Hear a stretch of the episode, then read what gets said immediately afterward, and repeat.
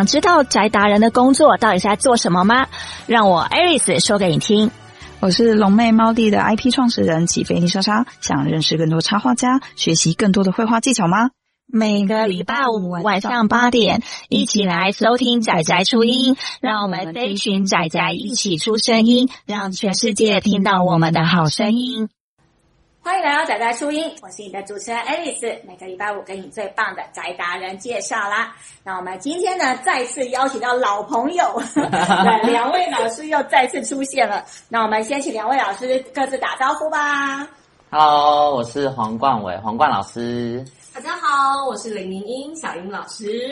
哦，那这边的话，我们简单的 再次的自我介绍一下哦。好，我任教于新北市立头前国中的冠伟老师。那我的任教科目是国文科跟阅读推动。哦，哇，那小英老师呢？好，我是任教于台北市私立在新小学的阅读写作老师。阅读写作是我们学校的校定课程，所以是一般人来说会觉得，哎，什么是阅推老师？所以他就是阅读跟写作。哦，所以两位老师上次有说过，对于这个阅读是非常非常的精深，对，要研究很透彻哦。所以上次呢，如果大家对于两位老师这个阅读的部分有兴趣的话，可以去听我们前一集有关于这个女力虚弱的部分啊。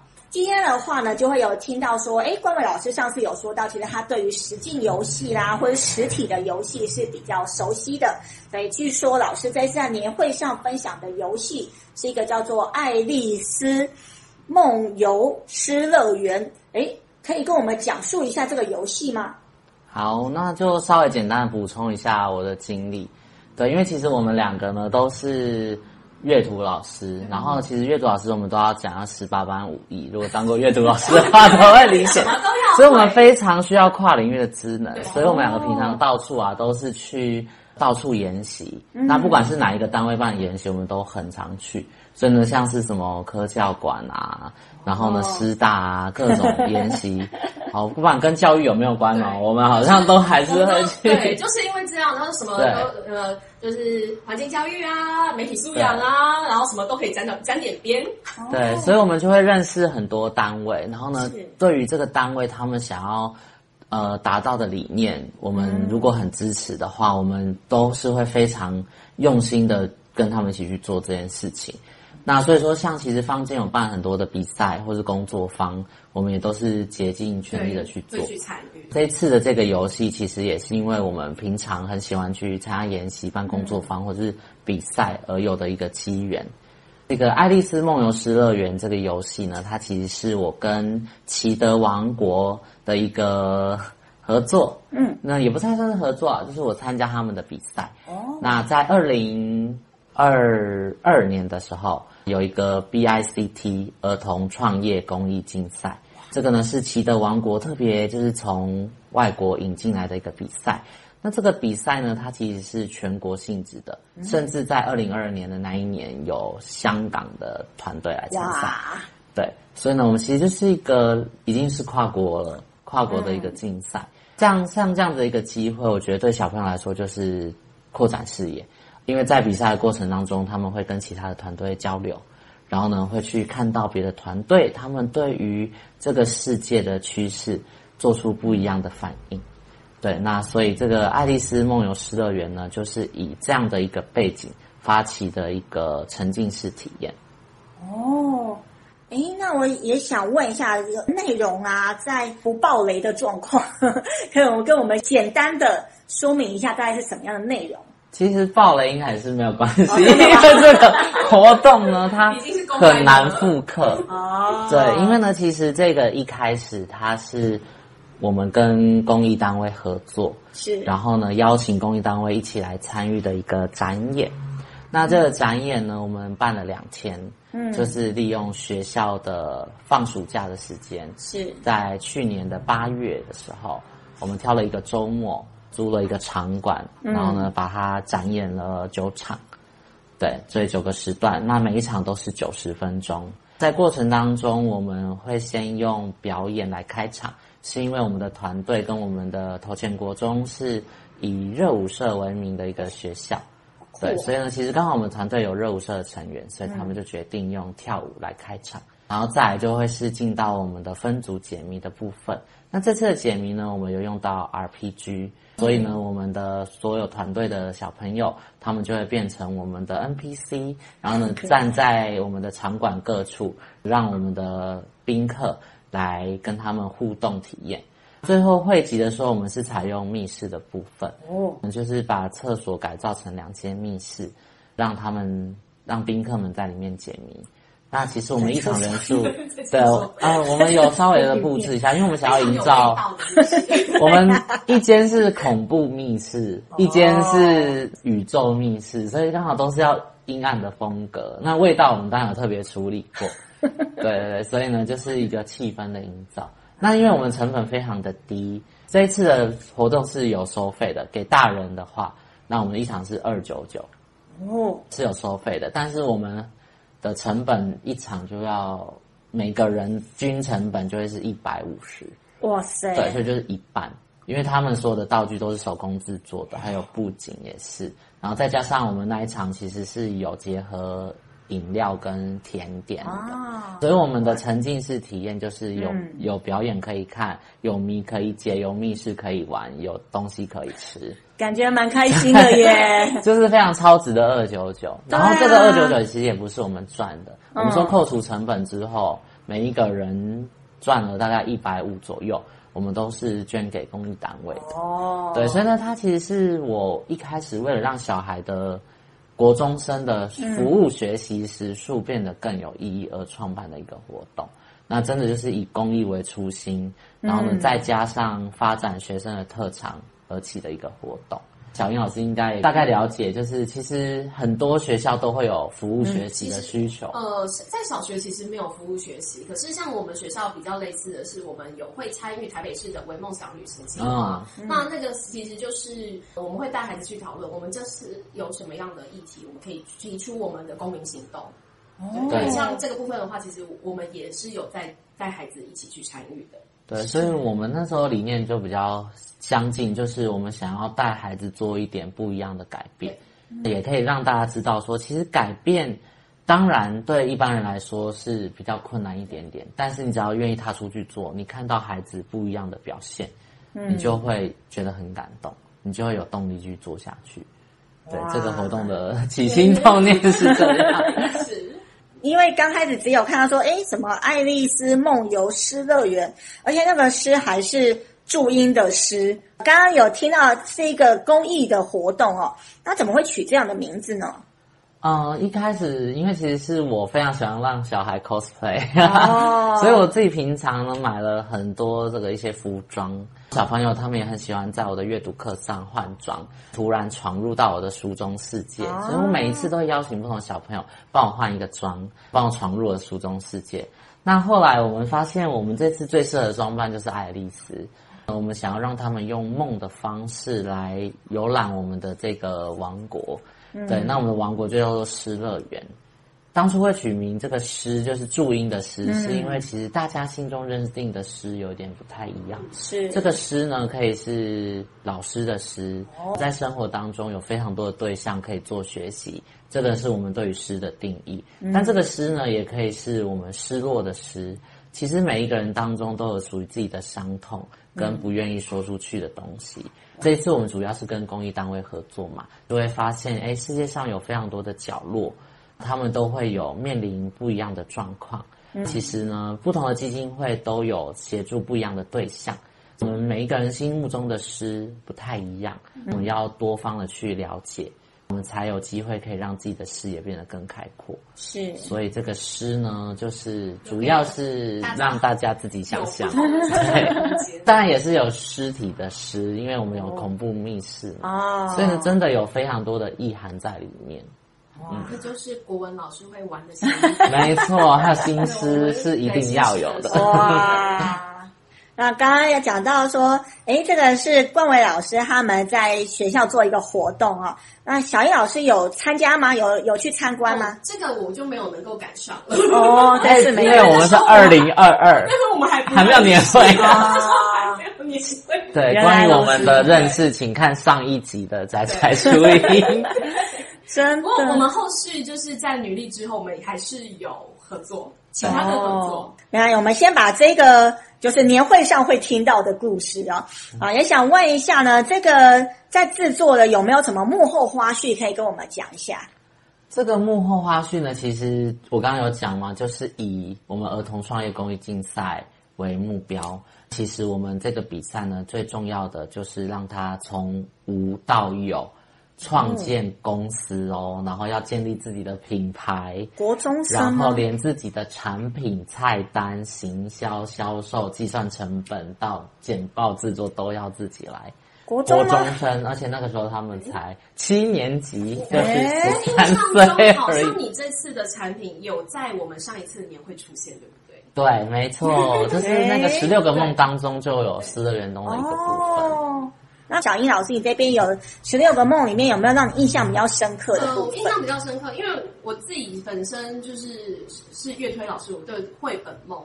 就是这个印象非常深刻，而且我那时候当下我在解这个梦之后，我就跟我们绘本课的老师说，我指导教授说文老师分享。那后来我再问他，他就跟我讲说，其实这个绘本梦是一个有点悲伤的故事，因为他是一个父母离异，他思念妈妈。对。然后我觉得听他讲完之后，我真的觉得好难过哦。对，就是有一个孩子，他跟我分享，嗯、就是他在父母离异之后，离开他的那一位家长。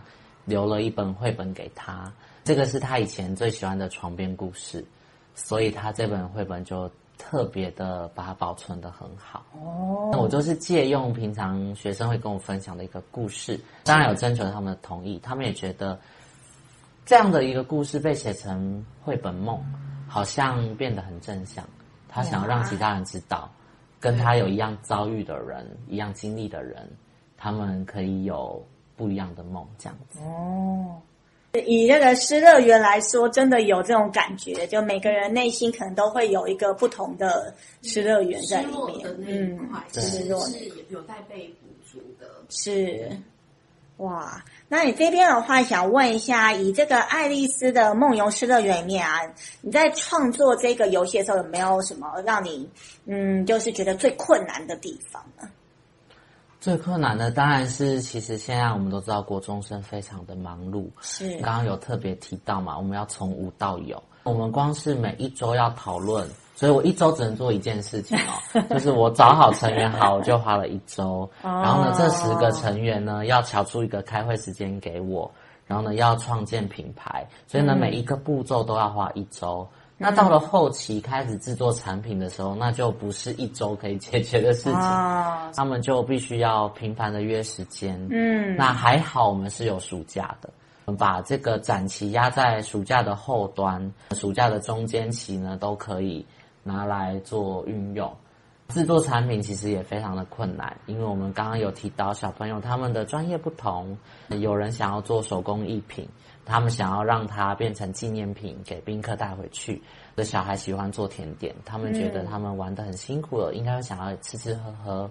的有的小朋友呢，他是擅长表演的，他觉得他们要一个很隆重的迎宾仪式。所以呢，其实每一个小朋友他们心中所想的不太一样，他们对于乐园的定义也不一样。但是我觉得他们对于乐园的构筑其实很完整。我们有表演迎宾，嗯，对不对？然后呢，我们有纪念品给大家带回去，我们还有吃的跟喝的。是，其实这样对我来说是一个非常完整的概念。那就好，我选择不了就通通都用。但是我跟他们讲说，通通都用的话，我们就遇到一个问题。嗯啊，比方说手工艺品，我可以事先抓好份数，事先做好，没有问题。嗯、但是呢，像其他的产品。比方说表演，你就要排练呐、啊嗯。对啊。对，然后呢，像是甜点啊，你只能前一天做，这个就非常难。是那个卫生。对，所以我们一定只能前一天做，那、啊、没办法放。所以呢，哦、小孩就会开始去安排这些东西，嗯、他必须要怎么做好他的时辰。是。等于说每一个小时都是非常珍贵的。所以我觉得学到最大的。应该是让小孩知道什么叫做时间管理，专案管理，真的必须要好好的分工。我在练舞的时候，你必须要去做甜点。对，大家想说，哇，这个其实在大学的呃行销营运课也有上过类似的课程，但是那是大学生啊，我想说，哇，连国中生都在玩了啊！天哪，这个到底我们要大学要怎么混？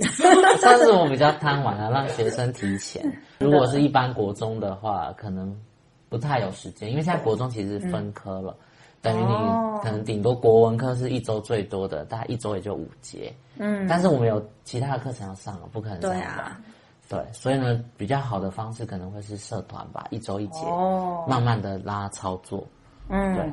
而且刚刚讲说，连暑假的时候他们都愿意过来，简直是营队吧？学校哎，给学生展演的空间，他们是很愿意投入的。真的，他们需要舞台。对。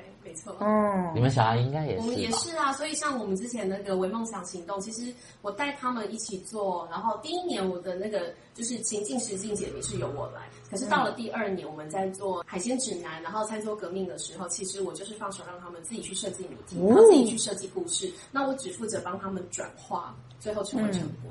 对，我们的也是这样。当你的团队的连接性够强的时候，其实你只要给他们场地。他们就可以自己搞出一个名堂来。哇！像我们那时候微梦想的展演，也是孩子们自己写剧本，嗯，自己去编排，然后自己做介绍，还要介绍的那个就是报告的 PPT。所以我觉得就是跟冠伟的理念其实蛮合的。嗯，对。所以我们也是因为这两个活动性质非常的类似，是，都是我们都是要付出行动的。是，对。哇，好棒哦！好，没想到两位老师随便聊一聊就十五分钟就过了。好，我们赶快休息一下，听个音乐，等一下再请老师继续跟我们分享喽。好。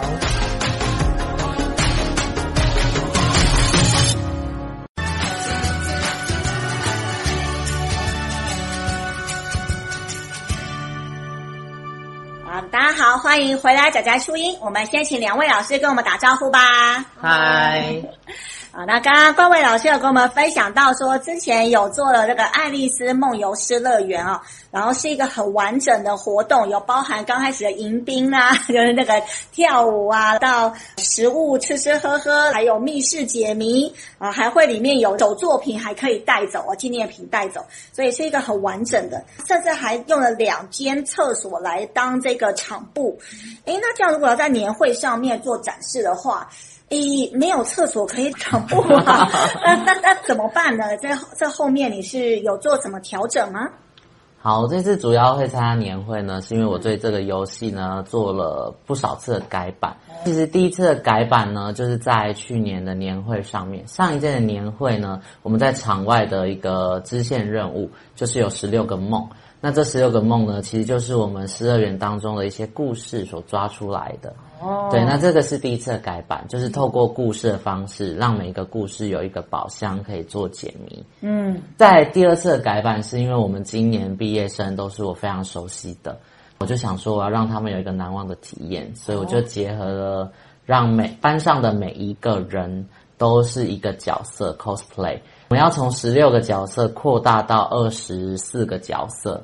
让我们班上每个同学都有角色嘛，所以我就要再写一些东西进去。哦、是对，所以呢，其实对我来说就是不断的增加故事跟角色，不断的买服装给他们，不断的增加宝箱，那就是一个改版。但是到这个改版呢，还是没有办法达到我想那个目的，就是我想要把这些东西推广给别的学校，是不太可能每一次都运个四五大箱东西过去。嗯、所以呢，我这次又想要改版，我想要让每一个故事变成一个。LINE@ 的解谜，oh. 那他们可能扫 QR code 就可以完成这一条线的故事。的长度可能就可以变得比较简单，就是有海报，嗯、然后呢，宝箱呢，我也只需要最终的每一个角色有开一个宝箱就好，可能顶多就是一箱，再加上一些海报。对，那 cosplay 的部分呢，就稍微简略一下啊，对对我自己私藏就好。对，私藏这个 cosplay 的服装我们也受益，因为我们学校这次在台湾阅读节，我们是主题是妖怪，然后我就跟他借了几套跟妖怪有关的服装。对，所以年会上呢，就是简单版的，那我们就会主要是一样是虚实合一。对，然后我这次呢也增加了一个新的角色，就是我们的不倒呆丸郎。那这个是我们两个一起合作的海科馆，我们为海科馆呃 ARG 的实境解谜游戏设计的一个游戏。哦，可以稍微讲一下这一个呆丸狼的故事吗？好，今天小英忍很忍很久了，我让他 讲。其实应该这么说好了，所有一切的都是机缘巧合跟命运，哦、因为我原本也不知道。台嗯海科馆有这个比赛，其实就是之前在参加媒体素养的那个工作坊，就是我的媒体素养的桌游被大家玩的那一场的演习的时候，认识了一个宜兰的老师。那那位老师他因为是海科馆的总那个种子教师，他很想要参与这一个活动，然后他就找上了我，要提出合作。那我就想说，那就不如就拉了我的那个伙伴，真的。一起来，所以我们就真的非常疯狂。我记得那天是是台风天哦，九月三号真的是台风天，然后我。凌晨我讯息给他，因为他玩本玩到很晚，然后回回复给我们就说，那我们要马上去抢抢刊，因为他九月底截止。哦，剩一个月，又是剩一个月，又是剩一个月，一个月的噩梦，请看上一集再来录音。你们都要当消防队那种。我九月三号的凌晨联络上，然后当天就决定说好，冒着风雨我们也去了，所以我们就真的去了海科馆，然后去实际场刊，然后后来就开始。当天马上就有那个呆完狼的那个故事就出，对，就出来了，就出来了。对，因为我那时候本来爱丽丝就有一个角色很接近，嗯、对，她就是一只忍者龟，哦，所以就很像那个浦岛太郎里面有出现的故事，然后不爆雷的话就。先哎，stop 在这里。但是呢，他就是不倒呆丸郎的故事，就是从我的爱丽丝的一个角色再去做延伸、去改编，然后增加更多的角色进来。其实我觉得游戏要成功的话，那个故事情境代入感很重要。我觉得我们不是随便瞎掰一个故事，我们真的都有在做功课，就是包含了从之前的虚弱女力，然后再到呢他的爱丽丝，然后再到不倒呆丸郎。其实我们真的都是在有呃设计部的背后做了一些研究跟调查。然后真的是，我觉得是符合我们的历史情境，包含了在呆丸郎的故事里面，我们其实也结合了一些台湾在地的文化跟历史，这些都是有凭有据的，不是我们随随口胡诌这样。就是对啊，所以因为我们的性质都是阅读推动老师，所以我们会特别在意故事的部分。嗯、所以在不断的改版爱丽丝的过程当中，我们会把人物的故事强化。所以它变得更像是一个类似剧本杀的感觉。哦、那每一个学生都可以投入到自己的角色当中，嗯，然后呢，再结合我们所关注的议题，他们可以做出不同的选择，开启不同的结局。哇，好酷哦！所以这是一个。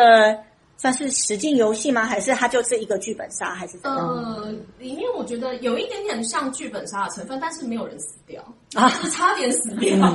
哎、嗯欸，对，不太算，应该是说，我们用了剧本当中很常见的反转，对，对，但是我们从一开始着重在 RPG 解谜跟密室，嗯、到后来我们融入了实境的部分，然后强化了故事。嗯对，而且我其实彩蛋在很久就买了，嗯，对，在很早很早故事的一开始其实就买了彩蛋，然后到最后进行一个反转。哇，嗯，所以动线上是做了蛮大的调整，因为一开始失乐园其实是用那个爱丽丝的四个主要角色，就是柴郡猫，然后红心皇后、风帽客。对，还有一个是谁？还有一个怀表兔，对，三月兔，三月兔。对，然后呢，用他们四只去带领宾客进行闯关。哦，那其实他们就主要是分成四组，然后他们每一条线的故事线就会比较被串在一起。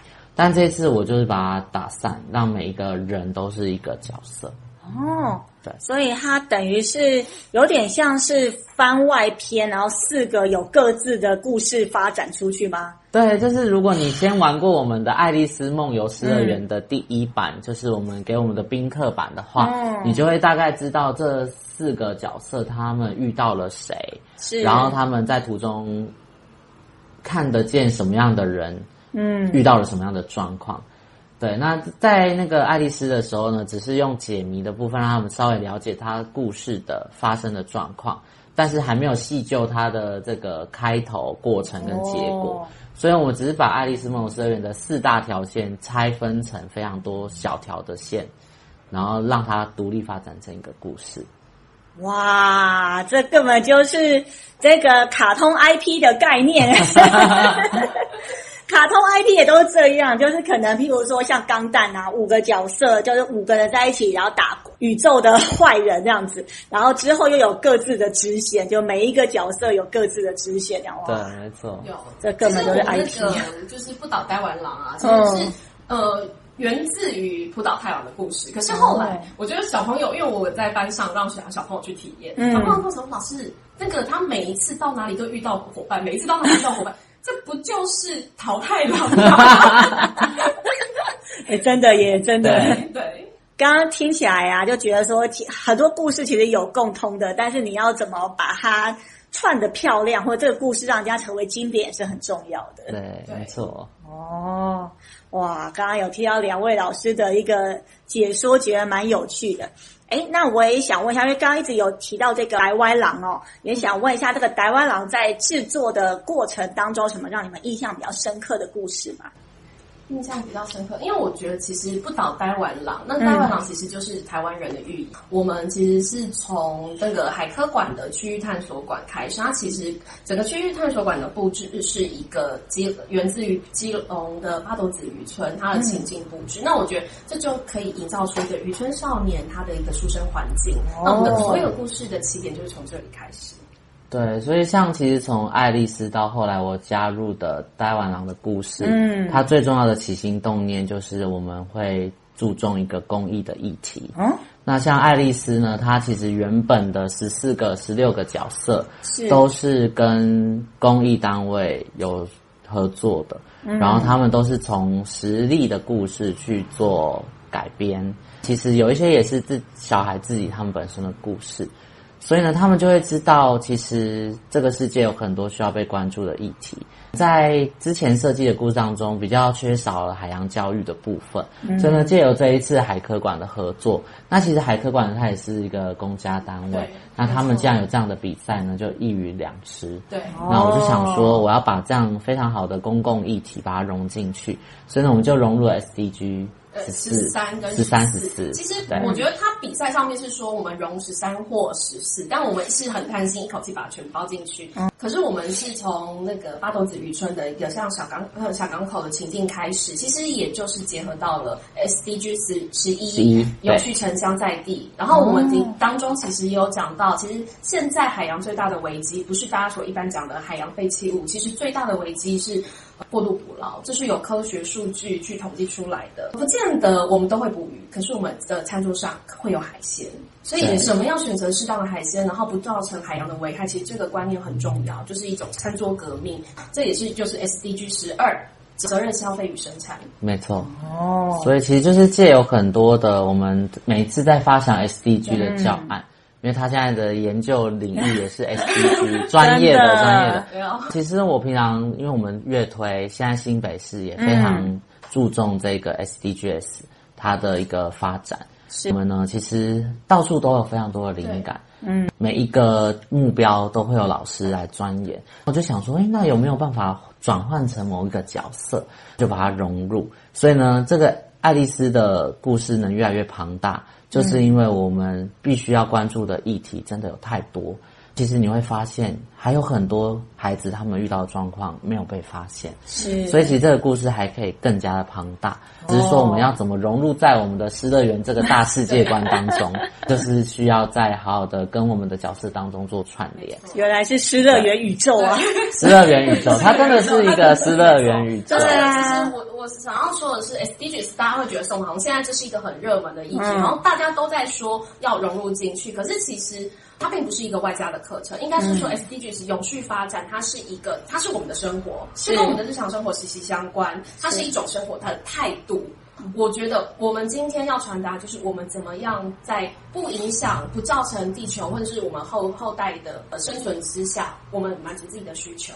是，这真的很重要。我记得当年那个 SDGs 的理事长，他有说过一句话，他说：“其实大家都说环保救地球，其实地球不用我们救，就是 地球它当年可能四十六亿年前是恐龙啊、爬爬虫类占据地球，然后现在是哺乳类占占据地球。也许未来人类不在以后，可能未来是什么两栖呀，或者是诶可能是天上飞行的。但是呢。”重点是，人类如果想要有更长久的 这个时间的话，其实就是人类要自己保护自己这样。是的，其实它真的不是救地球，因为地球经过几次那物种大灭绝之后，它依然健在。对对对对。可是我觉得是我们人类如何不经历物种大灭绝？哦，我们其实这样的永续发展的观念，其实我让我们自己可以存活下去，让我们的后代可以继续存活下去。是 SDGs，其实真的是从我们的生活做起就可以做得起来。哎，那刚刚两位老师有讲到啊，这个失乐园大宇宙哦，对，大宇宙，真的，我觉得它这哦发展的非常对啊。你们之后的话还会有怎样的发展预定呢？嗯，其实这些都是我从我的学生当中身上的故事收集而来的，哦、所以呢，其实有愿意跟我分享他的故事的学生，都有机会被我写进这个大宇宙当中。是，我甚至会跟小孩说，我们体验完了这个活动，嗯，如果你愿意把你的故事串联成。一个有关卡的人生故事，嗯，非常欢迎你来投稿给我。哦，然后呢，你想要变成什么样的职业呢？你可以自己设定好，找 cosplay 的服装没问题，我擅长。所以其实也有一点点像是在游戏当中帮助他们完成他们的职业一个梦想。哦，就像他们有时候会去打这个手游或者是电脑游戏，嗯，其实他们都会选择自己的职业。那我就在想，难道我们平常实境的游戏没有办法做到吗？所以呢，其实这个呢，小孩他们一看到桌上的服装，就会立刻心有所向的跑向他们所想要的那个职业，说：“老师，我想要换这个妆。哦”我说：“哎，你以后想当厨师吗？”他说：“对。”这个游戏就有点像是帮助他们，也结合了生涯、生涯、生涯探索。哦，对，所以其实我们要结合的议题其实算是蛮多的。是，其实我觉得。我们研究的虽然不是算很深，但是对于我，我主要的客群是国中生跟国小生，嗯、他们现在就是需要更多元的视角，所以我觉得以多元的视角来说，这样子面向广的活动，我觉得是很好的。如果想要再改版到高中的话，嗯，那当然可能人生故事跟那个探索的深度就要再更深，但是其实操作层面都算是蛮可。可操作性蛮强的，毕竟这个失乐园宇宙真的是大到你 可以再扩扩展。其实虽然是国中生，但是在用套用在国小生上面也是蛮适合的。因为呃教课的过程当中，有时候孩子会跟我们聊一些事情，或者从他的作文里面去看到他的故事。我们其实会让我一开始想说，哎，我怎么样把我的课程融入到实实境解谜或者是数位解谜当中，也是因为。班上的学生，因为很多他其实可能觉得我不爱阅读，我不爱写作，嗯、那这个课对我来说，我就是教室里的客人。可是我不希望我的学生成为教室里的客人，所以我就想说，我想办法让他引起兴趣。结果我就发现，孩子们的脸上有笑，他的眼里有光。哦、那我觉得就是让我们一直会以不断的再去发展的最大动力。真的好，那时间关系，我们就先休息一下。那等一下再请两位老师继续跟我们分享喽。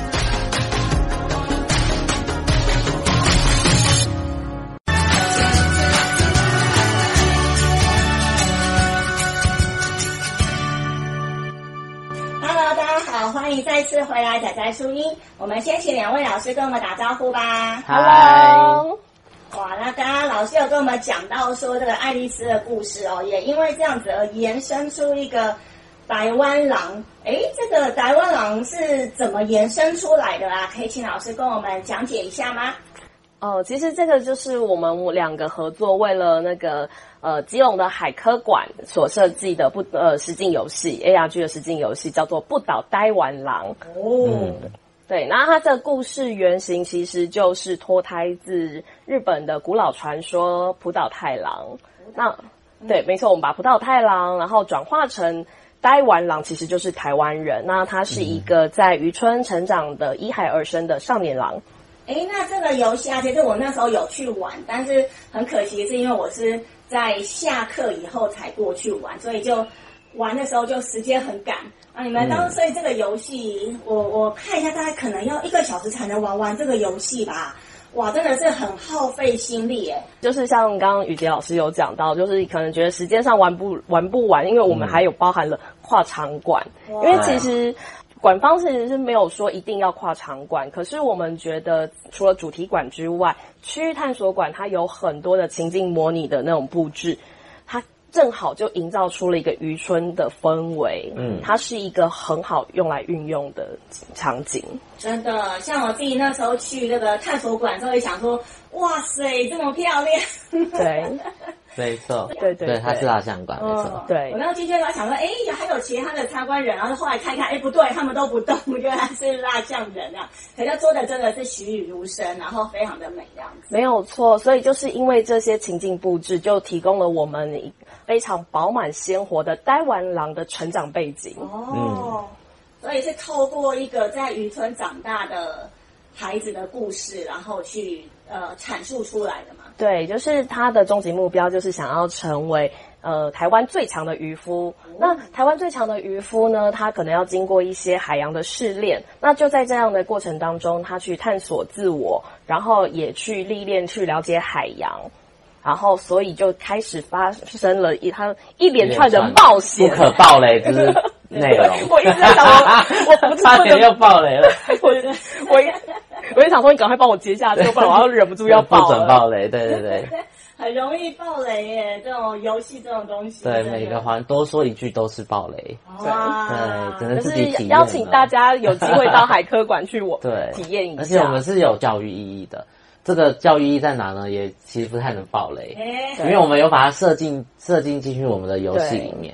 对，对，所以我们常常会在讲游戏目标跟学习目标，有的时候在设计上面，可能对于游戏设计师跟教育设计者来说，他们可能会有一点点不一样的方向。对，那其实像我自己啊，因为是设计者的关系，嗯、我其实，在学学期末有让我的学生，他们就是直接线上体验，因为。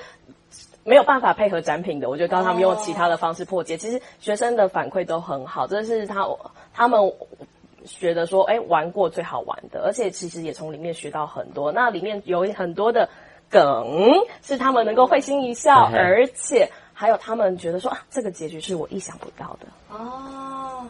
就是普及的话，要让孩子们是可以不去那个地方，也可以玩这个游戏。是，嗯，对，这好像也是每次这个游戏设计者最烦恼的部分。对啊，对，就是如何让游戏变得更加的普及，为大家所接受。嗯、是。那其实像我们这次设计这个游戏，也遇到一些些有，应该我觉得算是有点难题吧。嗯，应该说资深玩家对于要购买。一个游戏，他会有一个想象是我要一个小时以上，然后它必须要是能够符合这个价钱所反映出来的。嗯、当初接收到的是官方，它配合上架的游戏是会收费的。嗯，对。那既然我们觉得要收费，那我们就是以玩家的立场去做这个游戏。哦、但是因为那个时长太长了，可能很多人会卡关，嗯、会没办法过关，他可能就会中途就放弃了。是，对，所以反而没有办法达到让他们去普及化这件事情。所以其实以资深玩家跟就是就是小萌新来说，对，他需要的游戏程度是不一样的。就像一般的玩家，他可能今天我到了这个场馆，我想要的是体验，然后多元化的体验，然后呢，可是我可能也许卡关了，或题目这么多，我会觉得说，哎，我的成就感就会因此而大打折扣。所以我觉得这个可能我们是将来在设计游戏的时候，也是要去拿捏的。就是有更多人他的想法，也是我们需要去吸收跟接纳的。哇，这真的很难呢。就是你要设计到是新手向的，还是是老手可能愿意花一些时间跟精力去玩哦。这真的是很难去调整。是，因为我觉得其实我们会想把整个故事游戏的架构做得很完整，那是因为我们可能已经很习惯了资资深玩家的那个思维。可是也确实，我们忽略到了说，如果我今天只是偶然的去到场馆里面，然后我看到有这个游戏，然后我这样玩，哎，可是要玩好久的话，也许我的后面有形成着别的安排，可能我对这个游戏就会没有那么想要体验。嗯，这也是我们要去考量到的。对，所以上面都要写那个游玩时间多少分钟之类的。没错。哇，这其实也是每个算是实境游戏师在设计的困难吧。到底你是要普及的新手化，嗯、还是要诶这种老手，就是愿意花时间来玩，然后玩完以后会觉得很过瘾这样子？嗯，对，像我们都会戏称自己，我们这一群是 无情冷漠的解谜狂。对，解谜机器。对，没错，对，没错。对啊，所以像我们这种可能去买到新手相，就觉得说，哈，今天真是浪费了我这个一个下午这样子。但说这个，哎，也许都是新人喜欢的这样。哇，这真的很难去安排耶。我觉得实境游戏的模组稍微比较难安排一点，嗯，但如果是密室或是互动性的游戏，我觉得还算容易。就是新手就给他一个主线任务，然后老手的话就多给他一些困难一点的支线任务。哦，对，所以在密室或者是互动啊沉浸式游戏来说，还算是容易解决。但实境游戏如果真的是没有真人在现场协助，然后只能靠那个电子载具的话，要设计出主线跟支线那个界面的转换，就要非常高深的技巧。对，我自我自认我是还没有那个技巧。对，就是其实这也是我们一直 对就是在考考量的部分，就是如何做取舍。嗯，包含了这次年会要分享啊，我们也是在想说，哎，万一这些题目对小学生来说是 OK 的，可是对于或国中生来说也 OK，但是对于资深玩家们 可能就会太小儿科。那我们要怎么？再再去想出其他的支线任务去满足那些老，就是说资深老手。我们学生都要解四十分钟，啊，你怎么都五分钟就解完了？对，我们就是很担心到时候你会分享会这样。对，所以我们还会再就可能还会再优化吧。对，优化对，好辛苦哦。所以可见是不同的玩家族群都要做不同的调整。对，这的确也是在设计游戏的时候可能要烦恼的部分。那另外想问，除了刚刚说刚开始的这个困难之外，那在游戏中间设计的或者最后的结尾的时候，你们有没有什么嗯让你印象比较深刻的事情呢？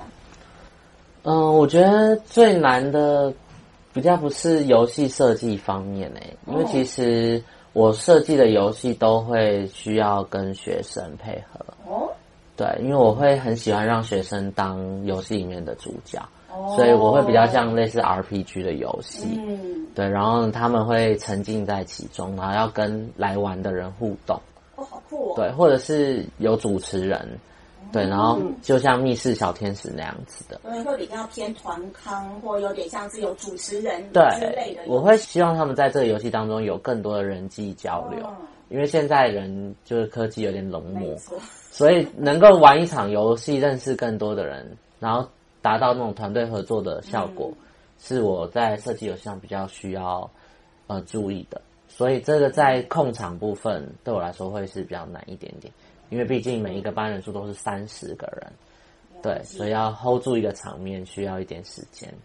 哇，那莹莹老师这边呢？呃，我这边的话，其实我是尝试的带学生他们自己去设计谜题，因为像我们学校之前有在去年参加台湾阅读节的时候，其实我们就是以那个说书解谜。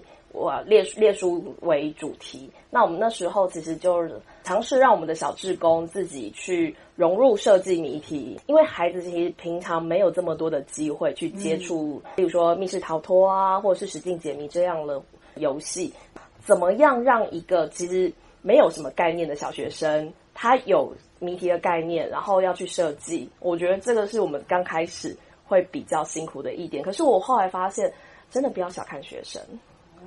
学生只要你给他一点就是 paper，然后给他示范足够的示范和引导，后来我们的孩子都能够顺利完成任务。所以，甚至他们那时候在台湾阅读节担任小关主的时候，他很开心，他可以让来参观啊，还有闯关的亲子们也体验到他自己所设计的谜题，他就觉得很有成就感。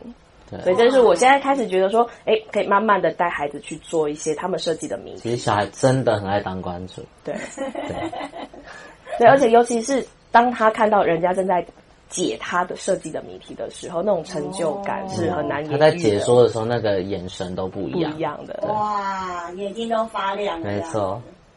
哎，听起来好棒哦！所以其实。